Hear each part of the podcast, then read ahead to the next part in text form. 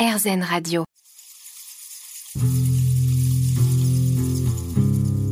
Une musique un petit peu mystérieuse pour commencer ce sujet, c'est celle de Nirvana.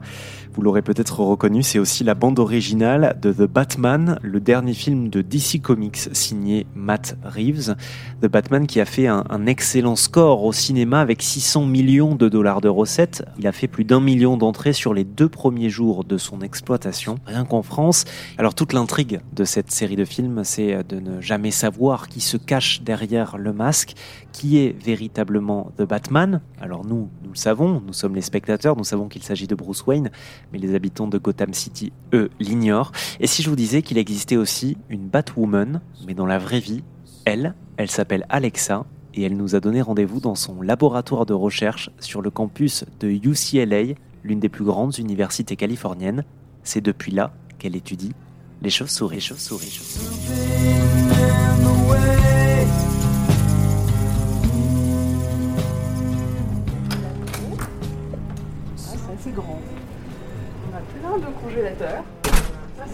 Mais c'est à nous.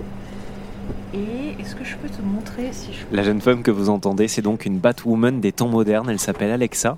Elle est docteur en biologie, chercheuse. Elle nous accueille dans son laboratoire et nous avons de la chance. C'est très très rare euh, que le grand public puisse entrer dans un laboratoire de recherche. Elle étudie les différentes espèces de chauves-souris et elle a du travail puisqu'il en existe plus de 1400 dans le monde entier. Les chauves-souris ont colonisé l'intégralité de la Terre. Les chauves-souris constituent tout de même 20% des mammifères au monde. C'est énorme. Je lui ai donc posé quelques questions. mieux. Je pense. Bon, là, c'est juste la. Ouais, tu vois là? Ah ouais. Ça, c'est en fin de grossesse. Alexa est en train de nous montrer un, fœtus de chauve-souris. Voilà, c'est ça. Euh, on, reconnaît vraiment, là, on voit les ailes, on voit les doigts, on voit le visage, quoi, de la Tu vois le visage, le nez, les petites oreilles et les grandes ailes qui sont en fait les mains. Euh, les chauves-souris, donc elles appartiennent au groupe des chiroptères, ça veut dire euh, chiro c'est la main, mhm. et ça veut dire qu'elles volent avec leurs mains en fait, parce mhm. que leurs ailes c'est leurs doigts allongés. J'ai lu que c'était le seul mammifère euh, doué de vol actif. Tout à fait, c'est le seul mammifère doué de vol actif, donc euh, voilà, ça c'est une autre espèce. Je fais pas partie des gens qui regardent le plus l'ADN en fait. Il y a des gens qui travaillent sur la, ce qu'on appelle la génomique, qui est une discipline assez récente qui étudie vraiment l'évolution des génomes. Et les génomes de chauves-souris sont très intéressants à, étudier. On, pourra y revenir un peu plus dans le détail si, si vous voulez après. Euh, moi, je m'intéresse vraiment à comprendre pourquoi on a une telle diversité chez les chauves-souris. Et en fait, en général, ma grande question, on va dire scientifique très grande, c'est de comprendre comment les espèces évoluent et comment on arrive à avoir une telle variation. Euh, on dit phénotypique, mais ça veut dire de forme des espèces, une telle variation morphologique des espèces. Et du coup, les chauves-souris, c'est très bien pour ça, parce que à la fois, on a une diversité qui est énorme, morphologique, mais elles sont quand même assez proches. Ce sont toutes des chauves-souris. Ce qui fait qu'on peut voir ce qui est conservé et ce qui varie. Et du coup, moi, je regarde vraiment ça, ce qui est conservé, ce qui varie, au niveau du génome, au niveau du développement, donc c'est-à-dire euh, le développement embryonnaire, donc le, fœtus, qu'est-ce qui se passe, et au niveau morphologique. Comment on passe du génome par le développement à la variabilité euh, de l'adulte? Concrètement, vos recherches, elles, ça sert à prouver quoi, par exemple? Alors, plusieurs réponses possibles à ça. La, grande question euh, fondamentale, c'est vraiment vraiment d'être curieux et de comprendre la diversité. C'est important puisque actuellement on a quand même le réchauffement climatique, on a une érosion de la biodiversité qui est énorme.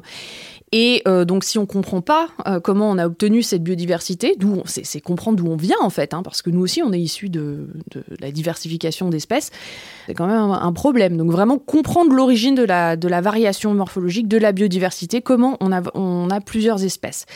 Ces recherches qui peuvent servir à rien, elles peuvent avoir plein d'applications. Des gens travaillaient par exemple sur les chauves-souris vampires juste parce que bah, comment on est arrivé à avoir des chauves-souris qui ne se nourrissent que de sang Comment, quelles sont les, quelle est l'origine de ça, etc. On peut dire ça sert à rien, mais des gens ont trouvé en étudiant ça euh, une protéine très intéressante qui s'appelle la draculine, qui est cet anticoagulant que les chauves-souris injectent à leur proie pour fluidifier leur sang. Et ça, bah, c'est en essai thérapeutique maintenant pour euh, bah, les gens qui ont des problèmes de coagulation, etc. Que ça puisse les aider à euh, fluidifier leur sang. Donc ce qui, a priori, n'a pas de but premier pour l'homme. Étudier la biodiversité, c'est une façon d'avoir accès aussi à toutes ces innovations possibles pour nous. Euh, on étudie l'écolocation des chauves-souris aussi, euh, comprendre leur sonar, ça peut aussi avoir des applications énormes pour l'homme. Donc euh, plus largement, c'est ça. Moi aussi, je travaille, donc je vais pas nécessairement rentrer dans les détails, mais pour regarder l'évolution des formes, je regarde beaucoup les dents, parce qu'elles sont, par exemple, comme on peut voir ici, extrêmement variable d'une espèce à l'autre. Et ça, ben, les questions que je pose, elles peuvent poser, elles peuvent nous permettre de recréer des dents chez l'homme, par exemple. Euh, créer des dents in vitro, on sait toujours pas le faire. Si une dent, euh, une de vos dents est cassée, ben vous payez, euh, je sais pas, très cher chez le dentiste pour faire une couronne. Mais on sait cultiver des dents in vitro. Donc comprendre le code qui permet de faire une molaire, une prémolaire, etc. avec la bonne forme.